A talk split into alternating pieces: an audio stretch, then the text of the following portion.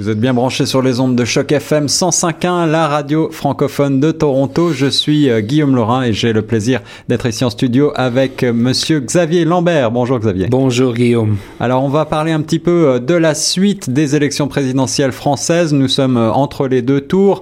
Il y a donc deux candidats retenus. Emmanuel Macron pour le centre droit ou centre gauche, suivant comment on le positionne sur l'échiquier politique, on y reviendra. Et Marine Le Pen plutôt à l'extrême droite. Ce n'est pas une surprise, cette euh, présence de l'extrême droite au second tour, puisque dès 2002 en France, euh, l'extrême droite était déjà présente. Euh, cependant, pour ce deuxième tour des élections présidentielles, les pronostics sont assez mitigés. On peut s'attendre peut-être à certaines surprises. En tout cas, on va revenir, Xavier, sur sur eh bien cette question de de la de la l'après euh, premier tour. Mhm qui est en bonne position, quelle euh, campagne est la plus euh, la plus suivie en ce moment, la plus intéressante? Oui. Alors si on parle euh, pour revenir sur le premier tour, moi j'étais un petit peu surpris. Je m'attendais parce que si tu te souviens bien, même à l'automne, le, le, Front National de Marine Le Pen était annoncé à 30%, devait normalement finir en tête de de ce premier tour. Et ce n'a pas été le cas. Okay? Donc ça c'est plutôt une une surprise. Euh, il semblerait que, euh, je pense que sincèrement, on en avait parlé la dernière fois. Je pense que le choix d'être anti-européen euh, de, de, la part du Front National leur a nuit, leur a nuit des, euh, des votes qui auraient qui ont sans doute, sont sans doute allés à, à M. Fillon et pas au Front National. C'est ça. Euh, par ailleurs, euh, les Français de l'étranger, il faut le noter, ont voté assez massivement pour Emmanuel Macron, euh, plus de 40%. Oui. C'est un point assez intéressant, je trouve, à souligner, puisque traditionnellement, les Français de l'étranger votent plutôt pour le parti euh, de droite ou de, de, droite modérée, de droite républicaine, c'est-à-dire le parti que représentait euh, Monsieur Fillon. Euh, bien sûr, on a parlé de, des affaires de François Fillon et je pense que ça lui a beaucoup nuit dans cette campagne. Euh, absolument. Oui. Mais pour revenir, donc moi je suis un petit peu surpris euh, et je pense que donc on va en parler maintenant. Qu'est-ce qui va se passer pour le deuxième tour? Alors évidemment, il y a ce, ce fameux report des voix. Voilà. Alors, c'est-à-dire donc les, ceux qui ont voté pour euh, Benoît Hamon, candidat socialiste. On va parler de la gauche d'abord. Donc, c'est, Monsieur Macron a besoin, avec un, je crois qu'il est à 24 quelque chose, presque 25% hein.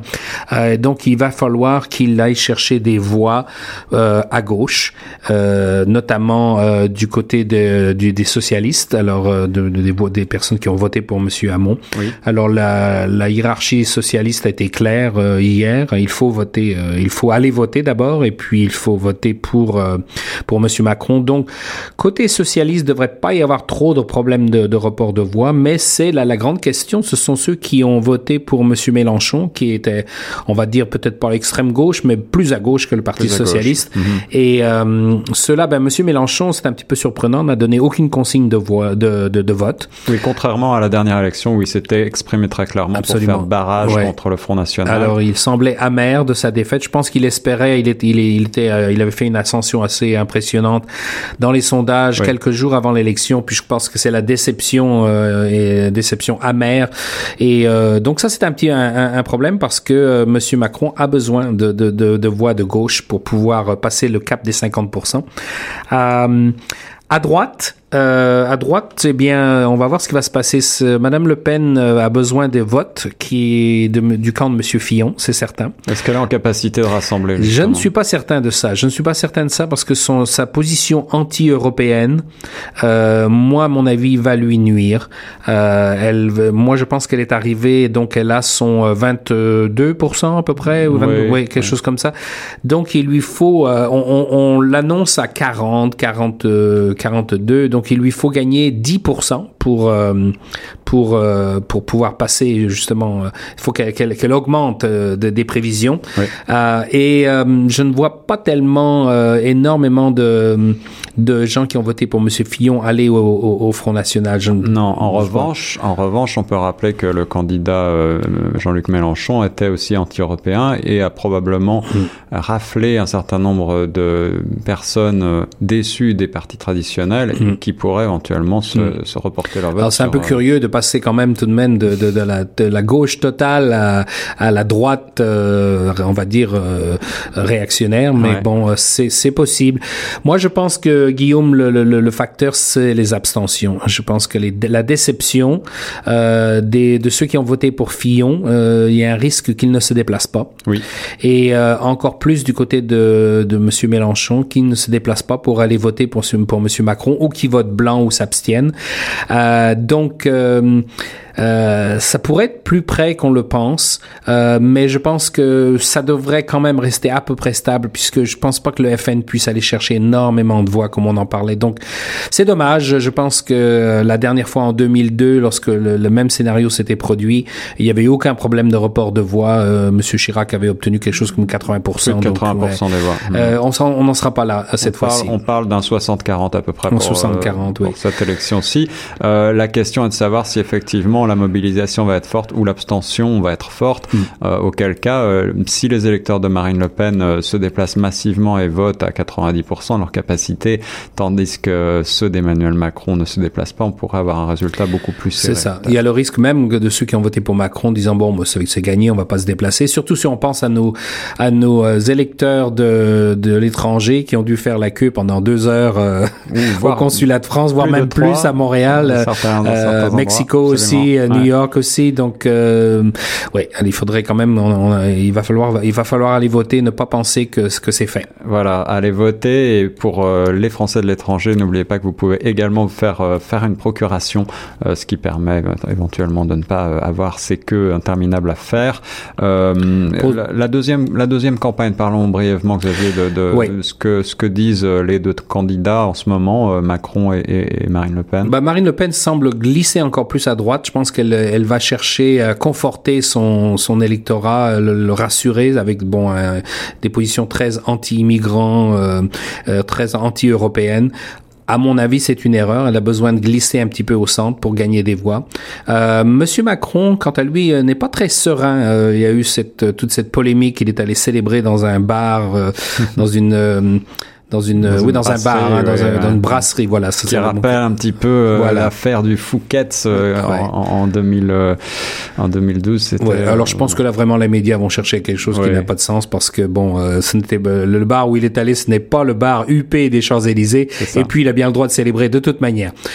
mais il ne semble pas très serein. Je l'ai regardé hier à la télévision française une entrevue et il était très sur la défensive et il va falloir qu'il montre euh, d'avoir qu'il montre qu'il a la carrure hein, maintenant. Il, est, il a été un candidat brillant, mais il, va falloir qu'il se positionne maintenant comme un, président. Il faut qu'il vraiment il se conduise de façon présidentielle et il y, a, il y a encore une étape à faire. Mais il est jeune. Il est jeune, sa jeunesse et son relative inexpérience puisqu'il faut rappeler qu'il n'a pas, il n'a jamais eu de, il, n'a jamais été élu euh, Emmanuel Macron. Euh, ce sont des choses qui peuvent jouer contre lui. Oui, mais je pense que sincèrement, euh, étant donné le, le scepticisme, on va dire, général vis-à-vis de la, classe politique que l'on constate en France, mais partout, hein, aux États-Unis, euh, en Grande-Bretagne. Euh, je pense que ne pas avoir trop d'expérience, c'est peut-être finalement euh, plutôt bon parce que les, les gens qui ont des bagages un peu trop, un peu trop importants, consistants, semblent avoir des difficultés aussi. Alors, si on peut finir, on peut parler un petit peu de, de certains types de sondages qui euh, montrent que les Français sont relativement pessimistes, quoi qu'il en soit, sur l'avenir, euh, avenir économique, avenir euh, en termes d'emploi, voire de sécurité.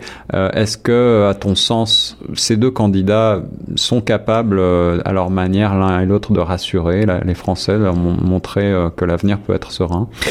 Peut-être. Je pense que je pense qu'il y a toujours eu un peu un scepticisme un petit peu en France. C'est pas très euh, c'est pas très français d'être euh, confiant. Euh, on n'aime pas être trop de, de, avoir des accès de, confi de, de confiance. mais je, la, la, France, il faut voir quand même que la France, de façon démographique, est plutôt mieux placée que d'autres pays. Hein. Peut-être que c'est un petit peu difficile en ce moment, mais la France a une population qui croît, hein, qui est plus jeune que d'autres pays, et on pourrait assister à un changement de, de, changer la donne un petit peu dans, dans quelques années. Et un pays comme l'Allemagne, qui a une population vieillissante et qui a aussi un petit peu adopté une, une, une politique d'austérité, ça pourrait jouer en, en, en, leur défaveur. Et je pense que euh, autre que ce que vont dire les politiciens, ou les rassurer ou pas, je pense que ces facteurs démographiques euh, pourraient euh, faire que la France s'en sorte dans, dans quelques années. L'élection présidentielle française vue par euh, Xavier Lambert ici à Toronto. Euh, merci beaucoup Xavier pour ben, euh, ce, ce, petit rappel. On rappelle aussi qu'il faut donc aller voter pour tous les Français qui sont inscrits sur les listes électorales. le deuxième tour a lieu le dimanche 7 mai. Alors pour les Torontois, par contre, c'est le, samedi 6 mai. Et voilà, pour les Torontois, le samedi 6 mai. Tu as raison de le souligner. Voilà. Xavier, merci. Et nous, on reste sur les ondes de Choc FM 105.1.